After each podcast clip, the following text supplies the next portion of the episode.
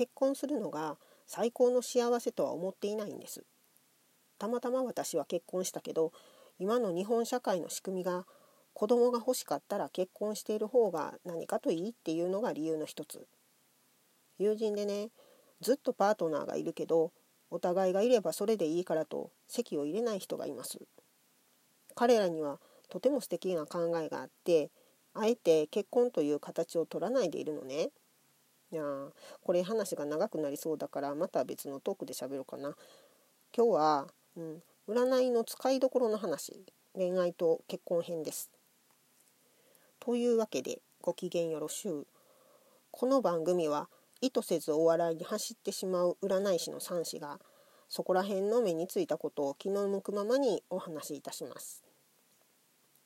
占いに来られる方の相談はほんまにいろいろなんやけど若い女性はやっぱり恋愛系が多いです。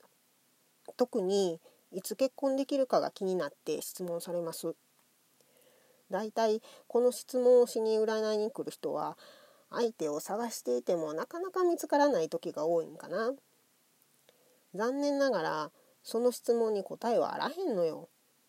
そもそもその質問の前にどんな人と出会いたいかっていう明確なビジョン。持っている方がほぼいらっしゃらないのねビジョンなしでいわゆる今期が来たとしても出会えるかっていうとね出会いにくいよね。出会えていてもその目の前の人がそうだと気づかないと思うのね。目の前に来たのにわからんままスルーしてしまうのもったいないと思わへん？ビジョンを持っている方が視野を狭めてしまう気がすると思ったあなたは鋭い。そうなんよ。ガッチガチにビジョン通りの人を探そうとすると狭めてしまうんよ。ビジョンを持った上でその通りじゃなくてもいいって許可を自分に出すのがポイント。ビジョンは基準なんよね。基準を決めるとその基準に見合う人とどこで出会えそうかとか対策を立てられるわけやね。絞るのは出会いたいタイプで広げるのは自分の視野と行動範囲なんですよ。これが逆やと出会える確率は下がるのよね。パートナーを探してるんやったらどんな出会い方をしたいかっていうイメージは捨てた方がいいと思ってます。目的はそこじゃなくてパートナーを得ることやからね。あなた自身の行動範囲の中に思い描く理想のパートナーになれそうな人が一体何人いるかを想像してほしい。ね。出会い方のシチュエーションにこだわっている場合と違うってわかると思います。それと同時に自分の行動範囲を広げたり行動時間を増やさないときっかけとか出会う確率が上がらないこともわかると思う。昨日のトークで話したお見合いをやめて合コンに行ったらそこに対象がいたってやつね。うん、固定観念って知らずうちに出来上がっていてそれに気づかないで縛られて行動してるんよね。どんな人がパートナーやったら生活が楽しいですか？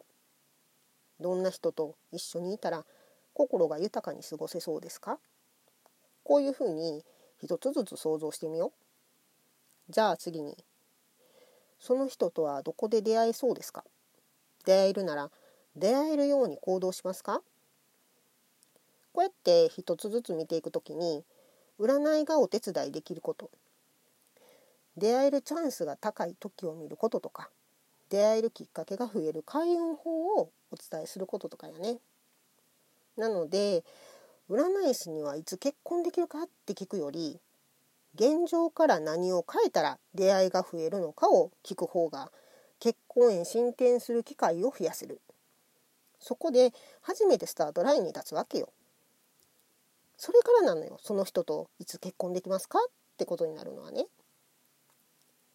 占い師がこういうことを言うと営業や経営的にまずいかもしれへんねんけどねあえて言いますと占いで相手とのご縁や相性を見るのは出会った相手がどんな人なのかを自分でちゃんと感じてからの方がいいです。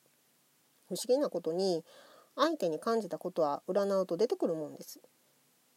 片っ端からね知り合った人の生年月日をゲットしてさ相性いい人と付き合おうとか思う人がいるんですよ。相性って意外とどうにでもなるんやからね。相性を先に知ることが効率的やって思って占うんやと思うんやけどそれは違うからね。もしかしたら片っ端から占ってデータ化して振り分けることで自分が相手から選ばれる可能性を潰してるってこともあるかもしれへんよ。是非占う時は相手との未来を想像してから占ってみてほしいと思います。今日はここまで。番組のクリップや応援ボタンを押してくれると嬉しいです。それではまた。